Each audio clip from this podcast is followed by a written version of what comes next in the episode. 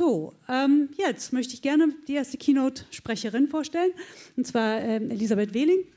Sie ist Direktorin vom Berkeley International Framing Institute. Ähm, sie studiert oder forscht vor allen Dingen darüber, wie Sprache und Sprachbilder unser Handeln und Denken beeinflussen. Und sie hat dieses schöne Buch geschrieben mit dem tollen Titel äh, Politisches Framing, wie sich eine Nation ihr Denken einredet. Also ähm, da sind wir sehr gespannt. Sie wird beobachtet und kommentiert auch sehr viel den US-amerikanischen Wahlkampf und wird uns heute was zum politischen Framing erzählen. Bitte einen großen Applaus für Elisabeth Wehling. Dankeschön.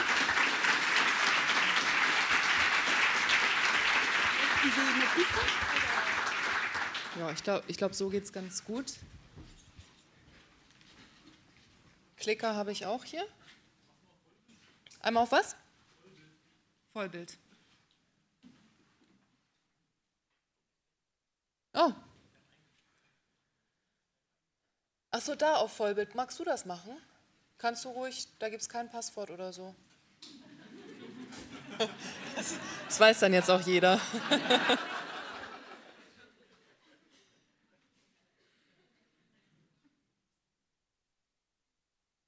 Sonst komme ich, ich kann noch mal ein bisschen einleitende Wort, also tobt euch da gerne aus, da kann eigentlich nicht viel bei passieren.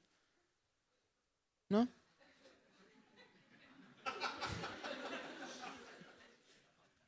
Da.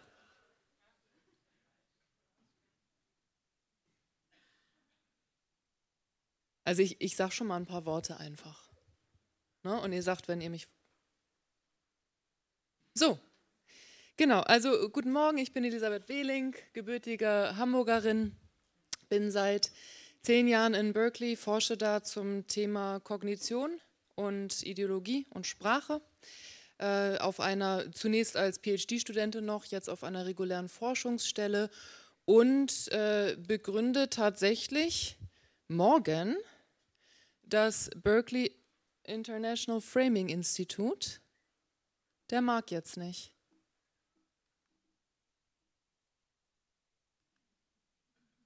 Es bleibt spannend.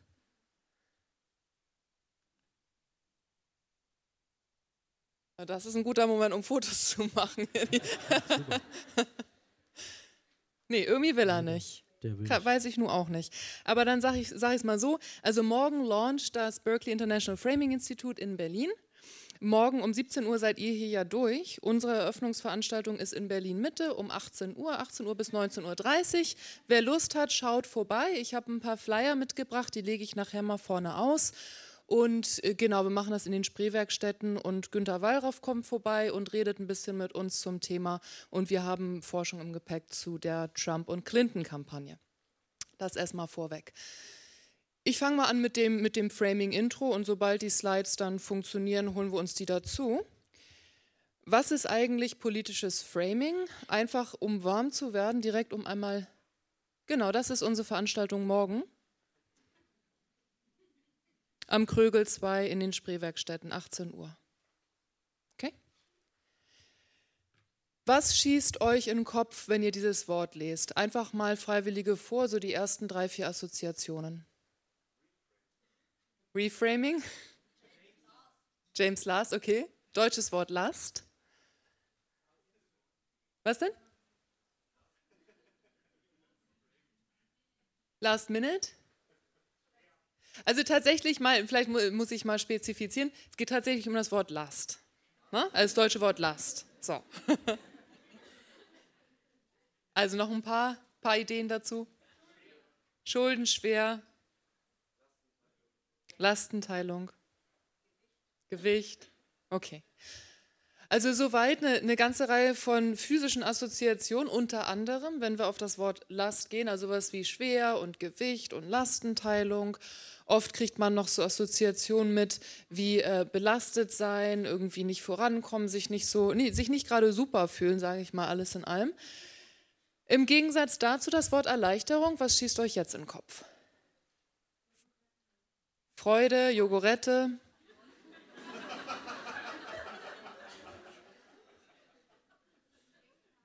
Mhm. Aufatmen. Okay. entspannen.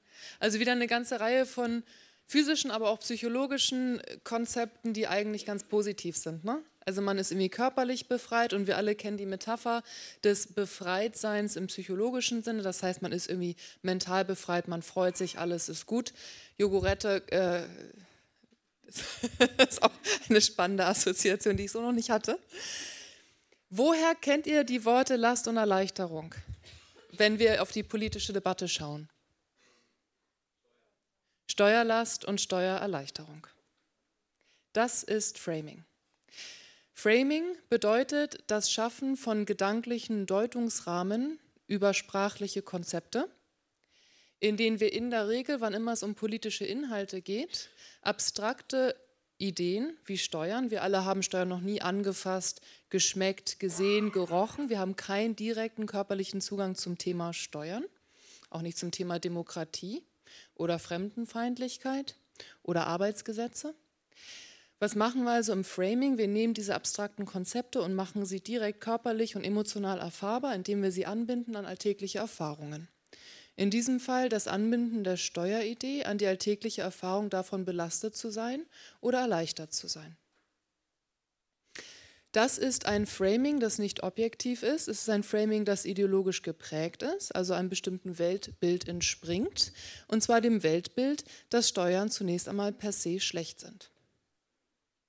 Denn in einem Framing, in dem wir von der Steuerlast und der Steuererleichterung sprechen, gibt es nur eine moralische Erzählstruktur, und zwar diejenige, dass Steuern schaden. Wer Steuern geringer macht, tut den Menschen gut, erleichtert sie. Und wer die Steuern noch erhöhen will, erhöht die Last des Menschen, erhöht die Belastung, die emotionale und die körperliche, metaphorische Belastung, die über Steuern stattfindet. Heißt was?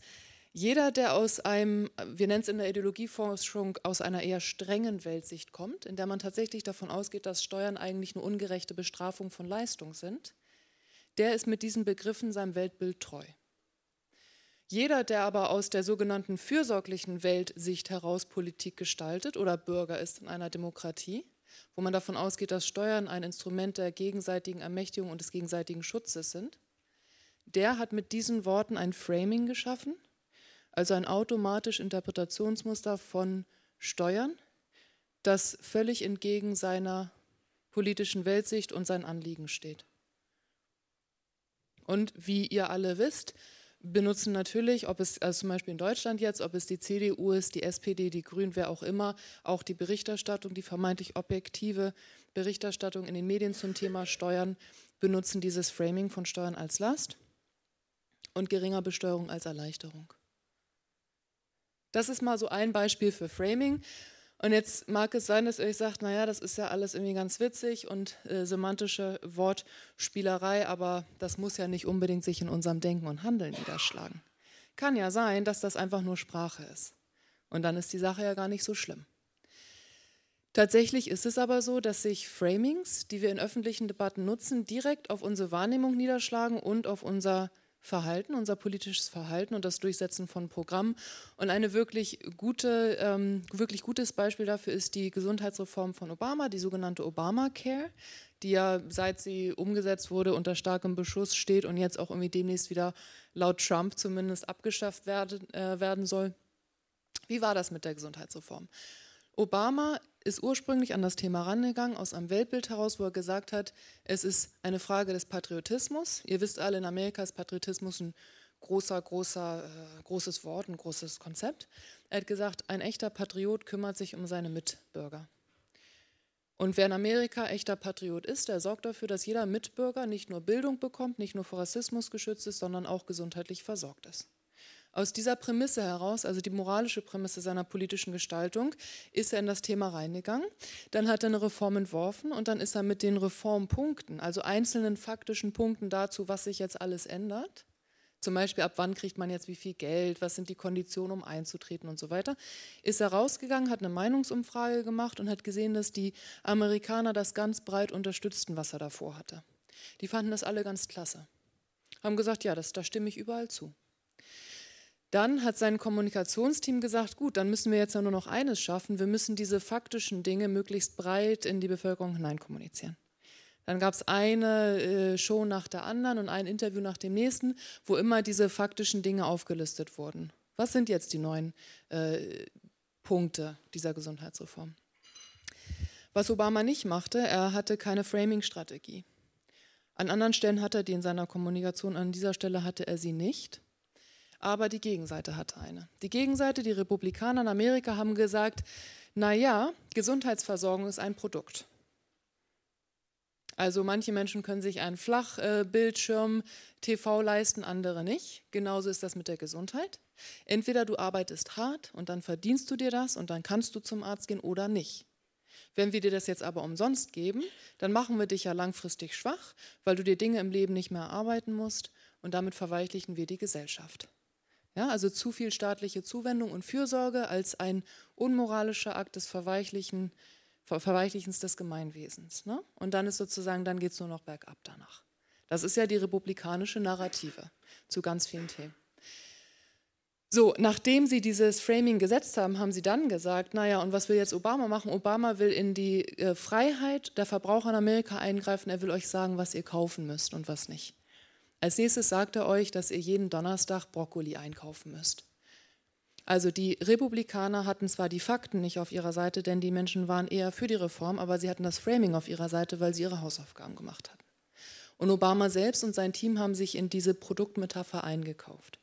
Die haben die auch benutzt und haben gesagt, naja, eigentlich ist das kein wirklicher Eingriff in die Freiheit der Verbraucherrechte, weil. Ne, und da merkt ihr sofort, sobald man mit sowas anfängt, hat man schon eigentlich verloren kommunikativ. So war das auch in diesem Fall. Es gab keine moralische Vision. Die Reform wurde stark geändert, stark gekürzt und ähm, am Ende eben anders durchgebracht als ursprünglich geplant. Ne? Mit all den Fehlern und Problemen, die sie jetzt hat, die jetzt auch unter anderem dafür sorgen, dass sie wieder so unter Beschuss geraten ist. Das als, als kleines Beispiel. Ich höre irgendwie ein Echo und höre mich sehr laut, aber ihr seid gut so? Okay. Ähm, ihr seid gut so. Das ist zehn Jahre Amerika. you're, you're, you're right, okay. Ähm, ihr seid gut. So, das also als kleines Beispiel dafür, dass wir nicht nur diese Framings irgendwie witzig und spannend finden und sagen, ach guck mal, so redet der über Steuern, so redet die über Steuern, sondern dass die Framings, die wir nutzen in den öffentlichen Debatten, dann tatsächlich unser Denken und unser Scheiden konkret mit beeinflussen und politische Vorhaben kippen oder stärken können. Woran liegt das? Wieso hat Sprache so eine Wirkkraft für unser Denken?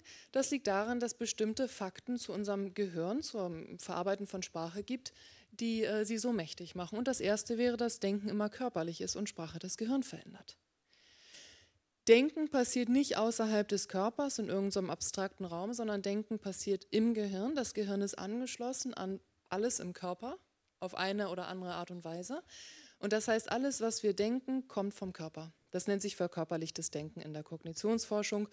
Ein wichtiger Bestandteil davon ist die sogenannte neuronale Simulation. Das heißt, wenn wir Leute im Gehirnscanner liegen haben und dann lesen Sätze wie Tom tritt den Ball, in dem Moment, in dem treten gelesen wird, also ein Handlungswort, das von Fuß- und Beinbewegung handelt, feuern im Gehirn im prämotorischen Zentrum, das ist die Region, die Bewegungen plant, feuern die gleichen Schaltkreise, die feuern, wenn wir tatsächlich treten, also Fuß und Bein bewegen. Das ist die sogenannte neuronale Simulation. Das Gehirn ahmt nach, was es in der Sprache liest und so haben Worte für uns eine Bedeutung. Wenn wir lesen, Tom greift nach der Gabel, dann sind die Bereiche aktiv, die mit Handbewegung zu tun haben. Wenn wir lesen, jemand hat schmutzige Gedanken, dann sind die Bereiche aktiv, die damit zu tun haben, physischen Ekel nachzuvollziehen. Und so weiter und so fort. Also ihr, ihr, ne, ihr, ihr, äh, versteht die Idee der neuronalen Simulation. Denken und Sprache sind nicht irgendwo abstrakt, wir können sie auch nicht kontrollieren. Sie finden im Gehirn statt, sie finden darüber statt, dass wir Emotionen, Gefühle, Gerüche, Geschmäcke, Bewegungen simulieren im Gehirn. Und das macht Sprache so wirkkräftig unter anderem, dass sie eben uns nachmachen lässt, neuronal, was wir lesen. Ich habe gesagt, Sprache verändert auch das Gehirn. Dazu eine äh, kurze Studie, ein Beispiel. Wir alle kennen das ja. Muttersprache ist ja unsere primäre sprachliche Erfahrung. In manchen Sprachen gibt es Gender, in anderen nicht. Zum Beispiel gibt es im Deutschen, sagen wir zu Brücken die Brücke und zu Schlüsseln der Schlüssel. Im Spanischen ist es genau andersherum. Da sagt man el ponte, also männlich für die Brücke, und la llave, also weiblich für die Schlüssel. Jetzt hat man deutsche und spanische Muttersprachler genommen, hat ihnen Bilder, dieselben Bilder von Brücken und Schlüsseln vorgelegt und hat gesagt, wie ist eigentlich eine Brücke? Wie ist eigentlich ein Schlüssel? Was meint ihr, was Deutsche über Brücken sagen?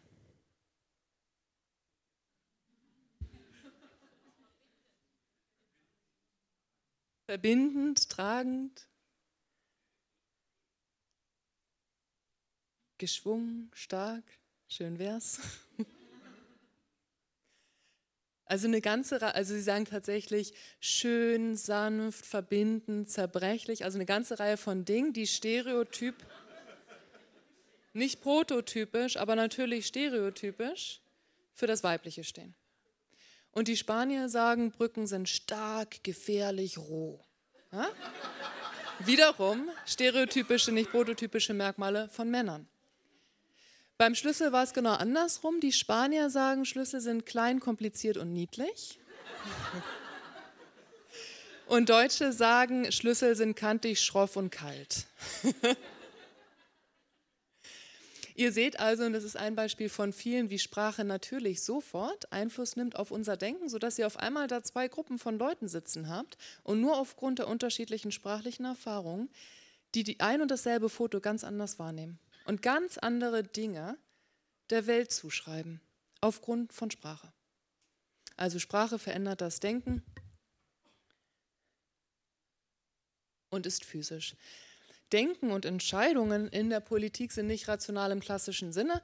Was sagt die klassische Vernunft? Naja, es gibt irgendwie Fakten, die können wir, und das ist ja auch Grundlage der Aufklärung, die können wir uns angucken. Jeder ist gleichermaßen rational und deswegen können wir alle die richtigen Entscheidungen treffen.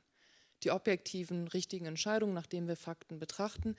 Das ist nicht so, das können wir tatsächlich nicht. Die klassische Studie dazu kommt von Kahnemann und Tversky aus den 70ern bereits. Das sind ja so die Mitbegründer der Framing-Forschung gewesen. Sozialpsychologen haben auch Nobelpreis bekommen. Und diese Studie, ich finde sie einfach äh, genial, weil sie es so einfach darstellt. Folgendes hat man gemacht. Man hat Probanden gesagt, es gibt hier eine Gruppe von Patienten, die haben eine bestimmte Krankheit, es gibt eine OP, die kann man machen.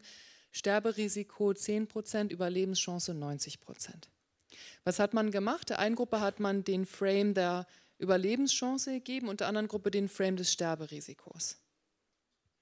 Was meint ihr, welche Gruppe hat sich für die OP entschieden? Die Überlebenschance, genau, und zwar signifikant. Das heißt, vermeintlich wirkliche Patienten, für die man eine wichtige medizinische Entscheidung traf.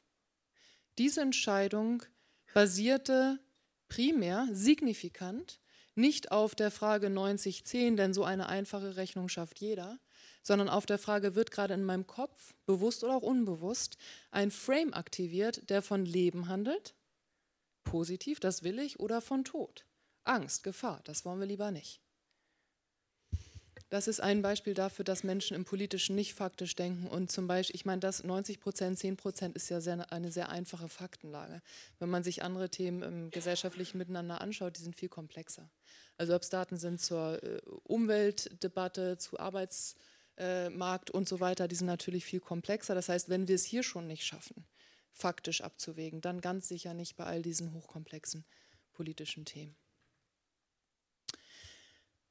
So, Frames bestimmen aber auch, wenn sie erst einmal aufgerufen wurden in unserem Gehirn, wie wir Fakten überhaupt wahrnehmen. Es gibt nämlich keine Fakten, die objektiv besser wahrnehmbar sind als andere.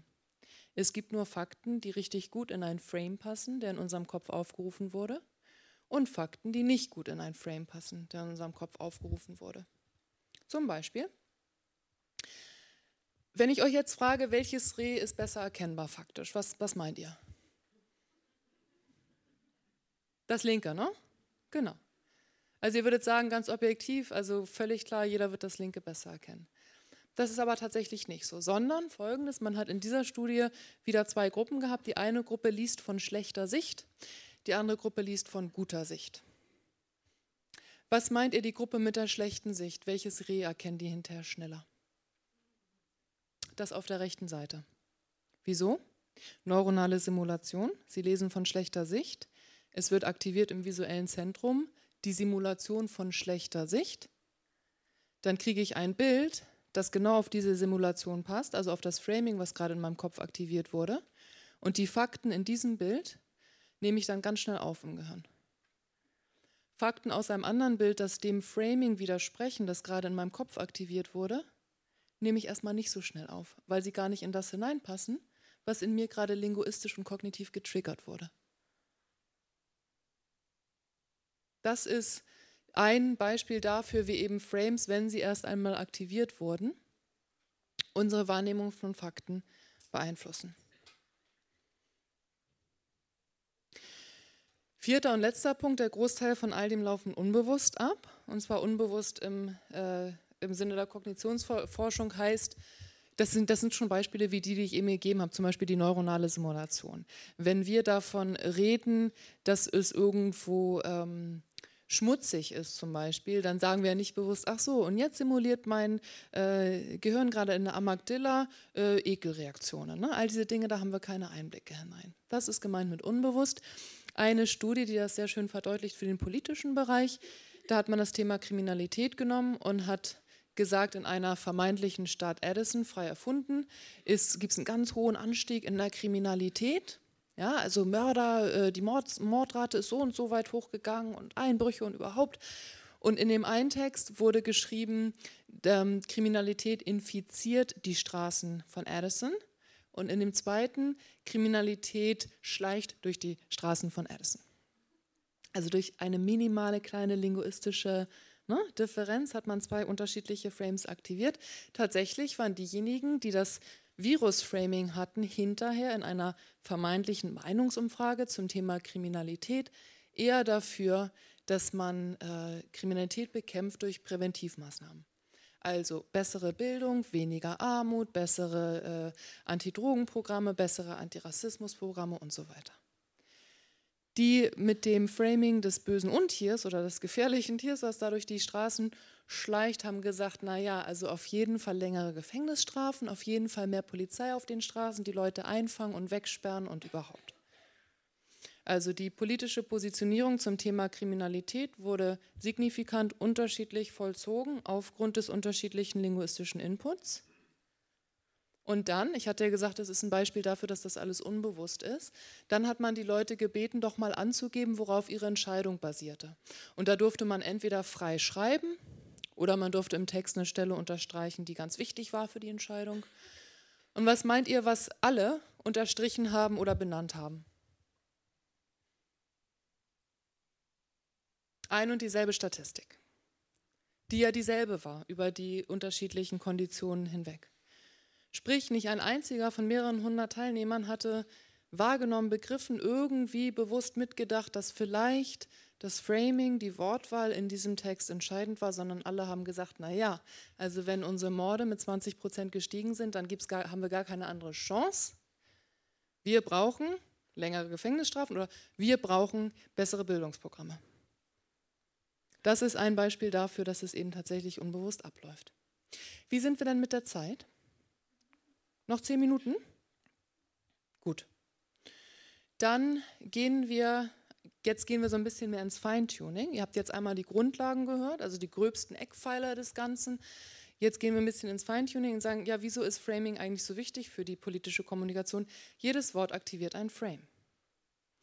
Wenn ich euch frage, wo habt ihr heute überall gezahlt? Wo habt ihr heute überall gezahlt? Wo habt ihr heute was bezahlt? Beim Bäcker, Taxi, Bahn? Okay, eine ganze Reihe von Produkten oder Dienstleistungen. Ne? Und wo habt ihr heute beigetragen? Hier? Ja, sicher, hier. Vielleicht zu einer Diskussion beim Frühstück mit euren Eltern, Töchtern, Söhnen, Schwestern, mit wem auch immer ihr gefrühstückt habt. Vielleicht geht ihr heute Abend auf eine Party und tragt einen Nudelsalat bei. Beitragen bedeutet zu einer Gruppe etwas beitragen. Man kann nur beitragen zu. Wenn ich zu euch sage, ich habe zum Essay beigetragen, dann wisst ihr sofort automatisch, dass dieser Essay nicht von mir alleine geschrieben wurde. Ne? Wenn ich aber sage, ich habe das Mittagessen gezahlt, dann ist es nicht dasselbe. Ne? Sondern wenn ich zahle, dann zahle ich für ein Produkt oder für eine Serviceleistung. Auch den Begriff des Zahlens kennt ihr aus der Steuerdebatte. Der Steuerzahler, ne? nicht, nicht der Steuerbeitragende. Auch nicht Bund der Steuerbeitragenden, sondern Bund der Steuerzahler. Also wieder ein Framing. Über so ein kleines Wort wie Zahlen schon wieder ein Framing und das meine ich damit, politische Sprache ist immer irgendwie ideologisch geprägt und schwingt immer was mit. Naja, was ist denn eine ökonomische Transaktion im wirklichen Leben? Konsument und Dienstleister stehen in einer geschäftlichen Beziehung. Man zahlt nur dafür, was man auch bekommt. Der Dienstleister steht im Wettbewerb mit anderen Dienstleistern. Und was bedeutet das jetzt für Steuern? Staat und Bürger sind getrennte Entitäten, also nicht wir sind der Staat, sondern getrennte Entitäten. Die Beziehung ist geschäftlich. Eigentlich sollte man Steuern nur dafür zahlen, was man auch bekommt. Und Privatisierung staatlicher Aufgaben sollte stattfinden nach den Regeln des Wettbewerbs. Das sind nur mal so drei Kernassoziationen, die dieser Frame uns mitliefert. Welche anderen sprachlichen Konstrukte in der öffentlichen Debatte aktivieren dieselben Assoziationen? Steuereinnahmen, Steuerkasse, staatliche Dienstleistung.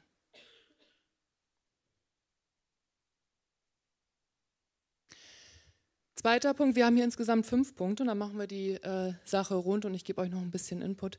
Zweiter Punkt, wir können nie in gegensätzlichen Frames denken. Wenn ihr euch diesen Kasten anguckt, ihr könnt ihn liegend und stehend sehen. Ne? Und ihr könnt switchen. Könnt ihr, könnt ihr beides gleichzeitig sehen? Das nennt sich im Gehirn, dieser Prozess nennt sich Mutual Inhibition. Man kann Dinge, man kann Fakten, die gegensätzlich interpretiert werden, nie gleichzeitig gegensätzlich interpretieren. Sprich, man muss immer entweder das eine oder das andere machen. Man kann nie beides gleichzeitig machen. Das heißt, die Idee, dass man in der politischen Kommunikation einfach sagt, aha, ich löse die Sache, indem ich immer beides sage, funktioniert nicht. Auf einen Frame legt man sich immer fest. Sind es Steuerzahlende oder Steuerbeitragende?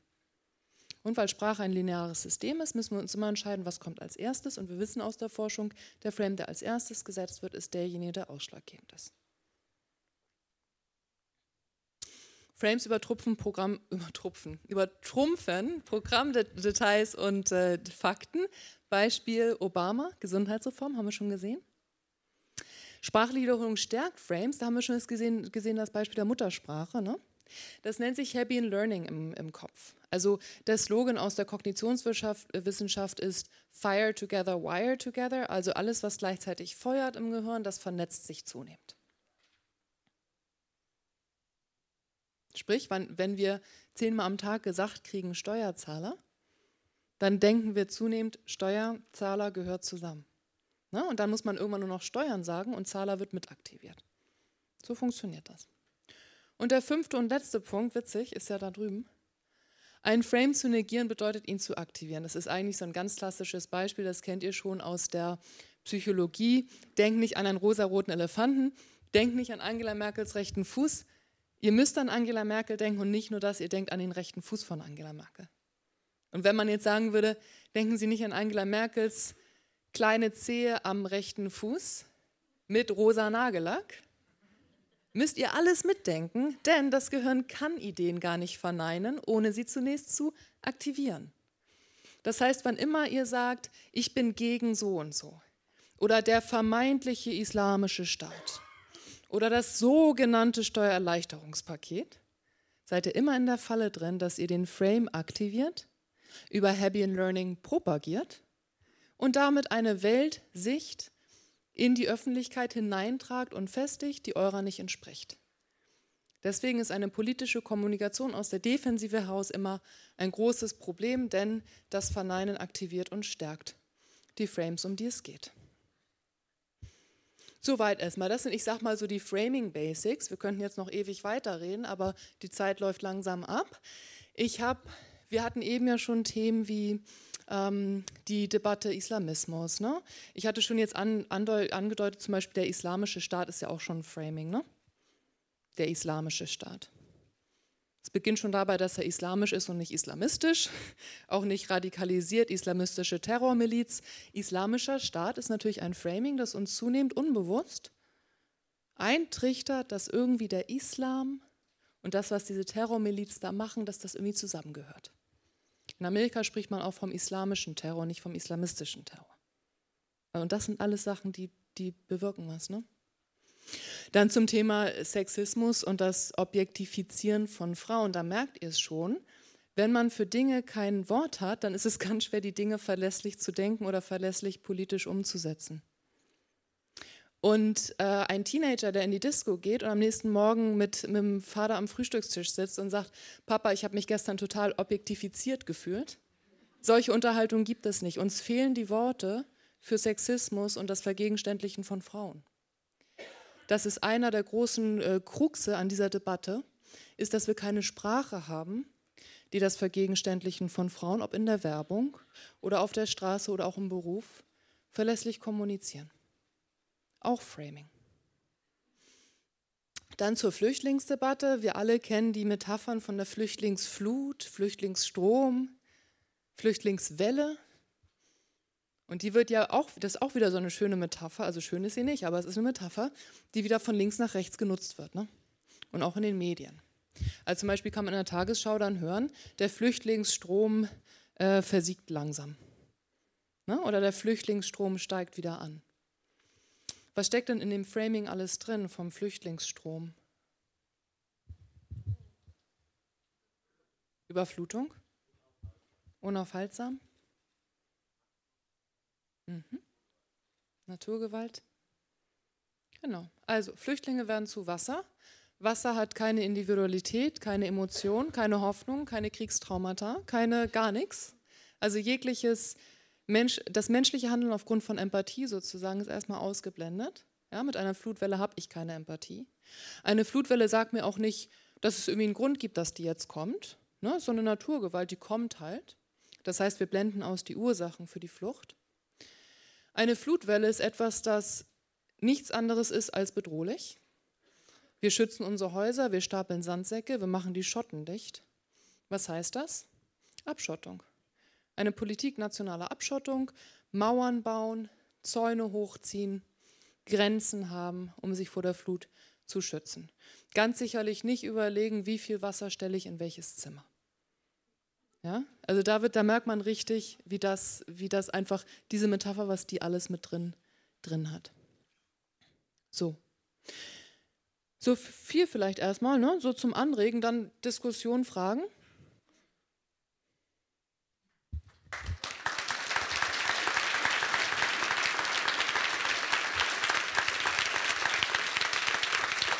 Dankeschön.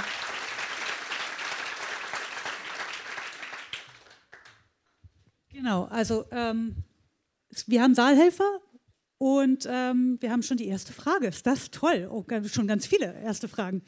Ähm, vielleicht fangen wir da ganz hinten an und gehen dann einmal dahin und dann dahin.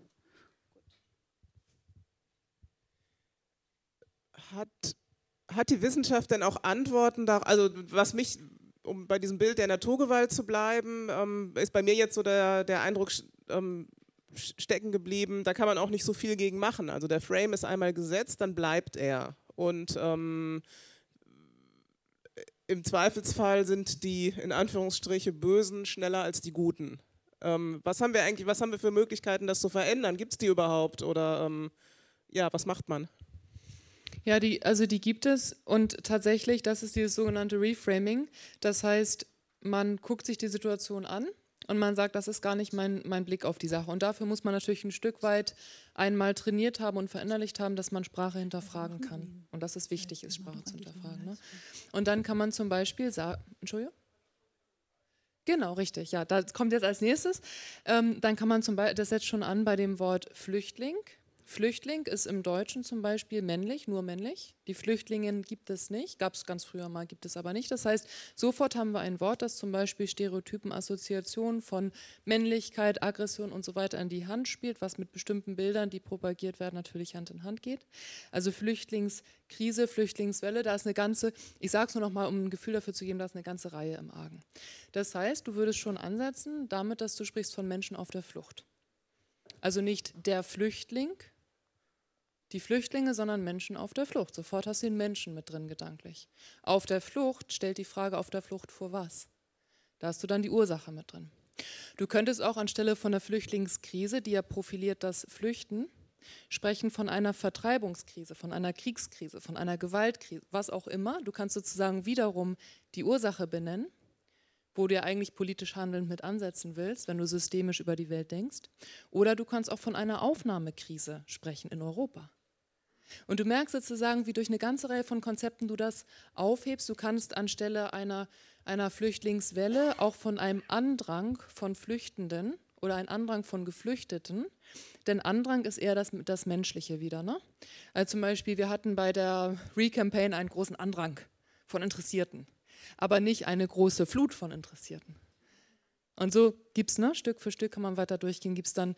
Und das Wichtige ist, es ist gar nicht so schwer. Na gut, es ist schon, es bedeutet ein bisschen Arbeit innerlich, sich zu positionieren, kognitiv zum Thema und wirklich einmal einzuhalten in der tagtäglichen Debatte und zu sagen, wie denke ich eigentlich wirklich? Und das dann durchzusetzen, vor allem in der eigenen Gruppe und in der politischen Kommunikation breit unter Gleichgesinnten. Das ist eher, also da gibt es dann eine strategische Herausforderung. Ne? Aber es ist machbar, klar, es ist mach, inhaltlich ist es machbar gab hier noch eine Frage. Ich habe ein, zwei, drei hier gesehen und da hinten sehe ich auch noch eine. Holger Wicht, Deutsche AIDS-Hilfe. Äh, erstmal ganz herzlichen Dank für, für den Vortrag. Das war sehr aufschlussreich. Ein bisschen beängstigend auch, finde ich, aber ähm, kann man ganz Ist viel. Ist ja Halloween. Nehme ich, ne? Ja, nehme ich ganz viel mit. ich habe eine Frage. Äh, du hast gesagt, Obama hatte kein gutes Framing für seine Gesundheitsreform oder seine ähm, Gesund äh, Krankenversicherung, mhm. Obamacare. Warum war denn der Patriotismus kein wirksames Framing? Das hat er aufgekriegt. Das war das Problem. Also die äh, Obama hat, Unterschied, hat immer so ein bisschen wechselnde Teams, sag ich mal, was Kommunikation und sowas angeht. Als er die Idee formulierte, bereits während des Wahlkampfes, da formulierte er sie aus dem Patriotismus heraus. Ne? Dann kam er ins Amt, dann ging es irgendwie so ein bisschen in, in Washington los mit ne, die äh, üblichen Verdächtigen. Und auf jeden Fall hatten auf einmal viele Leute ihre Finger in der Kommunikation. Und das Team, das diese Kampagne dann gemacht hat, letztlich umgesetzt hat, war tatsächlich ein Team, das mit Framing nichts am Hut hat. Aber das Patriotismus-Framing war ja genau das Richtige.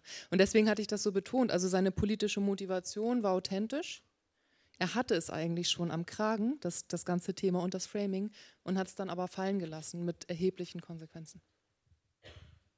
Hier. Ja, hallo, Hassan Hakim von Jul. Ähm, könntest du nochmal auf äh, die Beziehung zwischen Framing und Priming eingehen? Also ich habe das Gefühl, dass Framing äh, eine Unterkategorie von Priming ist. Also Priming ist ja in der Regel der schnelle Effekt. Ne? Also du kannst sozusagen in einem Experiment kannst du jemand auf etwas Bestimmtes primen, ne? also ihn auf eine bestimmte Art und Weise denken lassen und dann gucken, was ist sofort der Effekt aus diesem sogenannten Priming. Das ist eine Art und Weise, sich Framings anzugucken. Tatsächlich ist auch ein kurzfristiges Priming nichts anderes als ein Framing. Allerdings in der Regel gehen wir an Framing-Forschung ran, um ein bisschen langfristiger auch zu gucken. Das heißt, was denn? Also ja, Priming ist halt also zum Beispiel, du setzt, du setzt Leute in ein Experiment und die gibst dem, den einen gibst du die Farbe blau, den anderen die Farbe rot und dann machst du sowas wie einen sogenannten Implicit Association Test, also guckst in Sekundenschnelle, was assoziiert jetzt der Mensch und guckst, ob er jetzt Obama besser oder schlechter findet. Blau ist ja die Farbe der Demokraten. Oder ob er Trump besser oder schlechter findet aufgrund des farblichen Primings. Ein Beispiel. Ne? Genau. Und in der Framing, also sowas wird auch gemacht. Natürlich primär mit Sprache und kulturellen, kulturellen Framings wirst du dann geprimed in solchen Experimenten. Und es gibt eben das Langfristige, wo du sagen kannst, zum Beispiel wie hier mit der muttersprachlichen Erfahrung, wie prägen uns Erfahrungen mit Sprache, Erfahrungen mit der Kultur, Erfahrungen mit Familie und so weiter auf einer langfristigen Ebene und nicht nur in einem kleinen Moment im Experiment. Ähm, ich habe äh, eine Anmerkung zum ersten Beitrag und zwar gibt es auch von den neuen deutschen Medienmachern so ähm, eine Broschüre, wo es darum geht, wie man über die Einwanderungsgesellschaft berichtet. Und das ist halt ganz spannend, weil sie halt auch die Begriffe auseinandernehmen, findet man auch im Internet. Und ähm, damit man das halt nicht nur so reproduziert, die ganzen Frames und Bedrohungsmetaphern. Aber ich habe eine Frage und zwar zum Islamischen Staat. Man könnte ja sagen, der sogenannte Islamische Staat, aber dann reproduziert man ja wieder den Frame. Meine Frage ist, was benutzt man denn dann für ein Wort? Weil wenn man irgendwas anderes sagt, versteht das vielleicht gar keiner mehr in der Berichterstattung. Also zum Beispiel, und, und du hast vollkommen recht, mit dem sogenannten bist du immer in dieser Falle drin, ne? kommst du gar nicht raus. Bei dem islamischen Staat hat es, beginnt es schon damit, es wird dann ja oft abgekürzt, weil irgendwie merkst du ja auch, die Öffentlichkeit hat dafür ein Bewusstsein, dass der Begriff komisch ist. Ne? Deswegen wird er auch im Schriftlichen ganz oft in Anführungsstriche gesetzt. Und, wenn du, und dann wurde ja unter anderem er abgekürzt als IS. Und da siehst du, und da ist dann alleine schon der Artikel, dass das kognitive Zünglein an der Waage, ist es der IS oder die IS? Die IS wäre die Terrormiliz, das wäre ein Framing. Und der IS wäre der Islamische Staat, das ist schon ein anderes Framing. Und da kann man zum Beispiel natürlich weiterhin begreifbar sein. IS kennt man, aber einfach sagen, ich rede nicht mehr von der IS, ich rede von die IS. Und dann sage ich, die IS, die Terrormiliz hat da, da, da, versus der IS, der Islamische Staat hat und so weiter.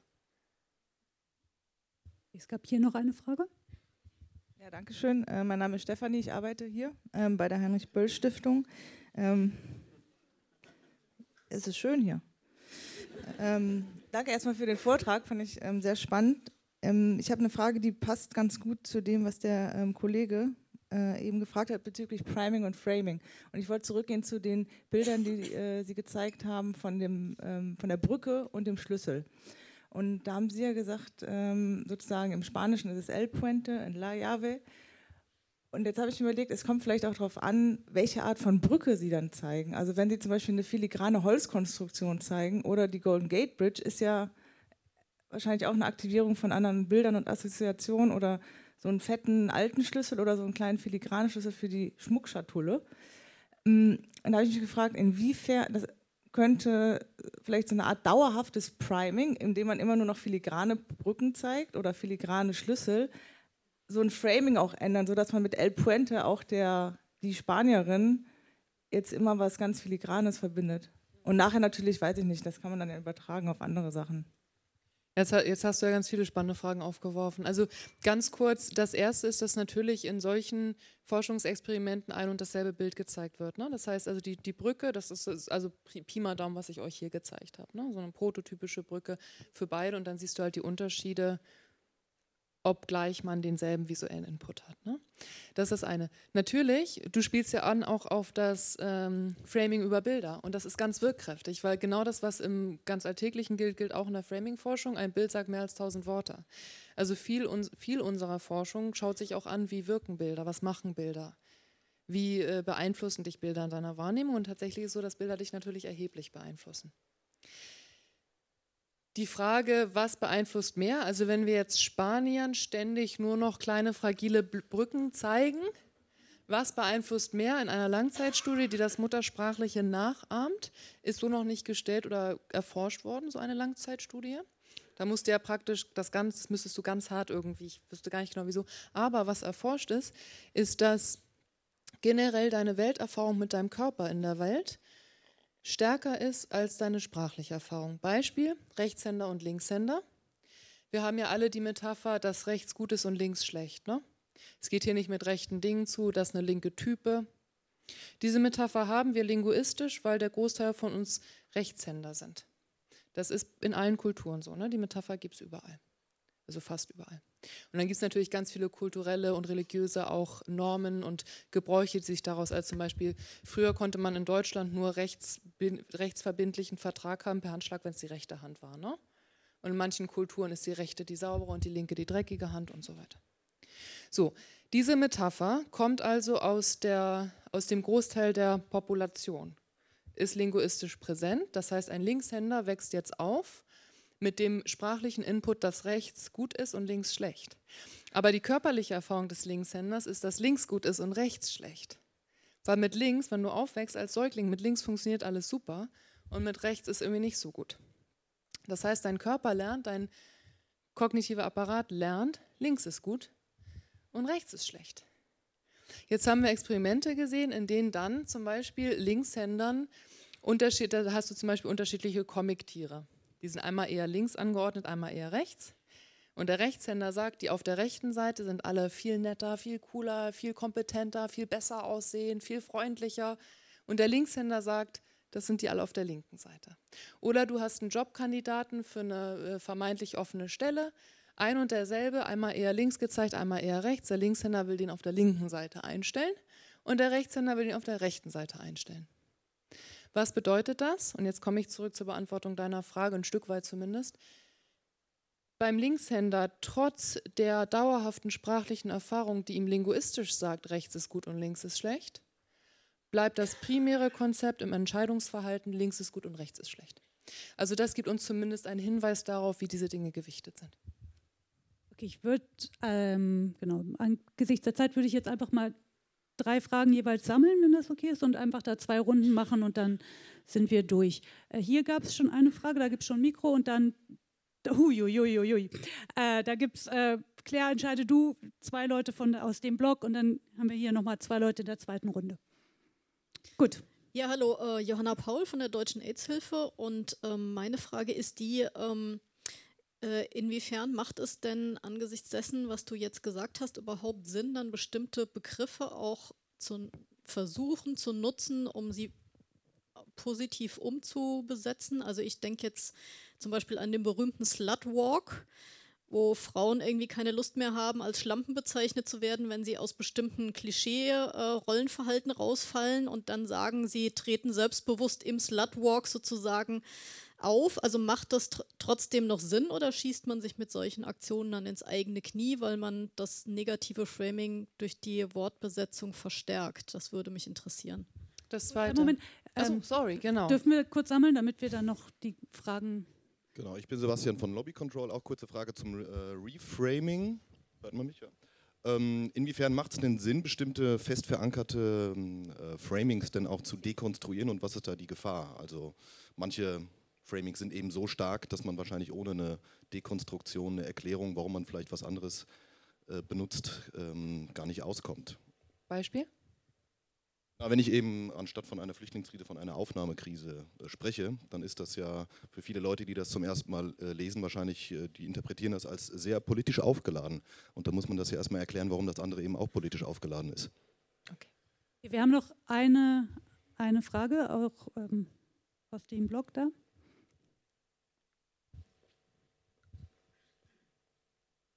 Und dann wandern wir hier rüber. Ja, Anne Wispler vom Deutschen Roten Kreuz. Ähm, vielleicht kannst du uns ja auch ein Beispiel nennen, wo das mal funktioniert hat, ähm, ein Framing äh, zu ändern oder äh, äh, positiv zu besetzen. Äh, das fände ich spannend. Okay, gut. In der deutschen Debatte oder generell? Also in der deutschen zum Beispiel, also Thema Umwelt, haben wir das große Problem, dass äh, wir von erneuerbaren Energien sprechen. Das Suffix bar hat immer eine Machbarkeit impliziert, also machbar, umsetzbar, das heißt, es gibt einen Handlungsauftrag.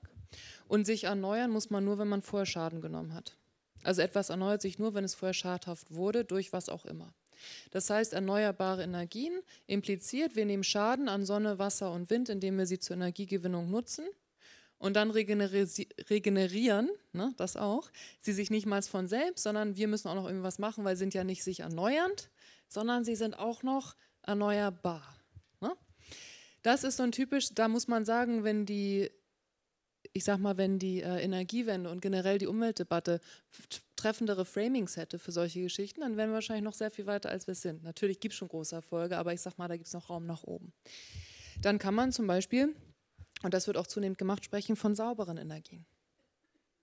Also die moralische Prämisse des, des Themas benennen und sagen, es geht hier um saubere Energiegewinnung, nicht um erneuerbare Energien. Und das ist ein Beispiel für ein positives Reframing. Die Frage, wie sehr fällt man damit auf, wie sehr muss man sich rechtfertigen, da gibt es natürlich unterschiedliche Antworten. Die eine Antwort ist, immer wenn ein neues Thema aufkommt, ist es ja noch ungeframed. Ne? Und als wir jetzt die sogenannte Flüchtlingskrise dann aufflammen hatten, da haben sich ja Leute entschieden, von der Flutwelle zu sprechen. Unter anderem natürlich eher rechts, auch populistische Ströme, aber auch Mainstream. Das heißt, immer wenn ein Thema neu aufkommt, und das ist, wird nächstes Jahr wird wieder ein neues Thema geben zu irgendwas, dann hast du in dem Moment immer die, die Gelegenheit, erstmal zu frame, worum es dir geht. So.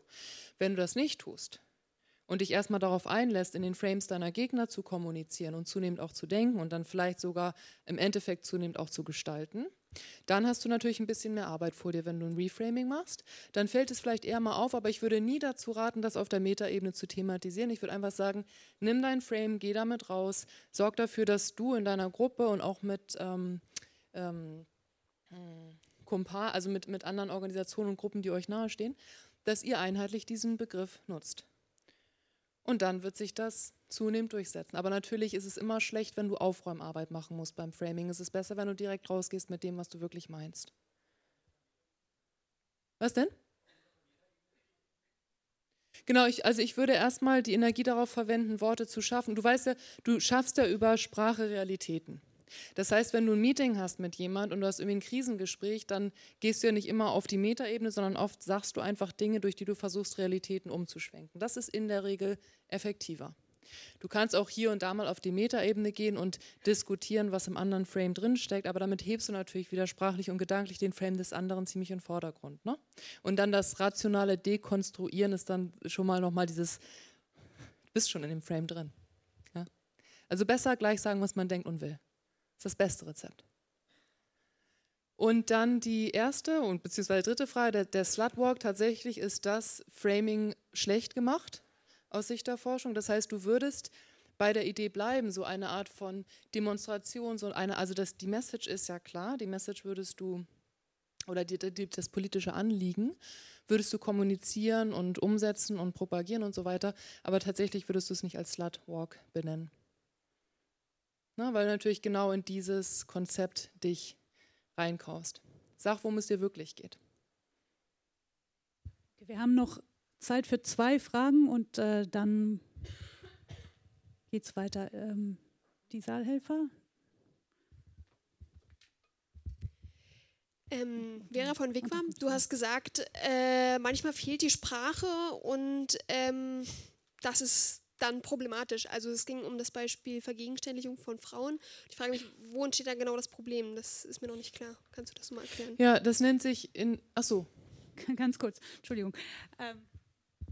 Ja, Johannes von Foodwatch. Ich wollte eine kurze Rückfrage nochmal zu dem Slutwalk stellen, weil es gibt auch positive Gegenbeispiele, dass Begriffe neu besetzt wurden. Also der Begriff queer zum Beispiel, der ein Schimpfwort war und dann selbstbewusst vorgetragen wurde. Also es scheint ja auch zu gelingen. Warum dann diese negative Bewertung von dir, was den Slutwalk angeht? Also generell, es gelingt immer wieder mit erheblicher Anstrengung, die Diffamierung des Gegners zu übernehmen, sich daran ganz intensiv abzuarbeiten und irgendwas dann das Konzept zu wenden. Aber du machst es dir schwer. Es ist so ein bisschen wie Spazierengehen auf Kaugummi. Es ist immer besser, effektiver und schneller, wenn du deine Botschaft aus deiner Weltsicht heraus formulierst und nicht erst sagst, oh, ich nehme jetzt mal das vom Gegner und versuche das aber umzuinterpretieren wäre die kurze Antwort. Dass, äh, wenn, also dieses Phänomen, dass wir, wenn wir keine Worte haben, auch uns die Gedanken zunehmend fehlen, das nennt sich in der Kognitionsforschung Hypokognition. Und Hypnokognition kannst du dir so als, als Leitsatz denken, wo dir die Sprache fehlt, fehlen dir auch die Gedanken. Beispiel, es gibt, und da gibt es ganz viel Forschung aus der Anthropologie, auch vor allem der kognitiven. Ähm, Beispiel, es gibt ähm, Gruppen, jetzt entfällt mir, wo das war auf der Welt, die haben kein Wort für Traurigkeit oder für Trauer. Und da hat man sehr, sehr äh, langfristige Forschung zu. Man hat sich angeguckt, wie in diesen Gruppen gibt es eine unglaublich hohe Selbstmordrate. Und da hat man sich angeguckt, woran liegt das? Hat das also studiert und, und erforscht und sich angeschaut, hat irgendwann gemerkt, in dem Moment, in dem du kein sprachliches Konzept von traurig sein hast, und also auch nie darüber redest, traurig zu sein und es dann auch nicht gedanklich nachvollziehst, überdenkst, dich damit auseinandersetzt und so weiter und so fort, dass dann langfristig der Output ist, dass die Menschen eher Selbstmord begehen, weil sie natürlich mit dem Gefühl der Trauer, dass sie aber nicht sprechen und entsprechend auch nicht denken, so allein sind, dass sie letztlich sich dann umbringen. Das ist eine sehr gute Studie aus dem Bereich. Es gibt noch andere. Generell ist es einfach so, wenn du Dinge nicht benennen kannst, dann übst du dein Gehirn nicht, diese Dinge zu denken. Also zum Beispiel, wenn wir kein Wort haben für Vergegenständlichung, zumindest kein gutes, dann sprechen wir nicht drüber, dann denken wir nicht drüber und dann wird dieser Frame nie geschaffen. Und wie gesagt, also ganz viel Forschung daraus kommt eher aus der Anthropologie, ähm, aber das, das nennt sich Hypokognition muss leider, leider, leider die spannende Diskussion, ich weiß, es gibt noch ganz viele Fragen, äh, beenden, weil wir haben ja auch, äh, es geht weiter im Programm. Aber erstmal nochmal wirklich herzlichen, vielen, vielen, vielen Dank Dankeschön. für den tollen Input.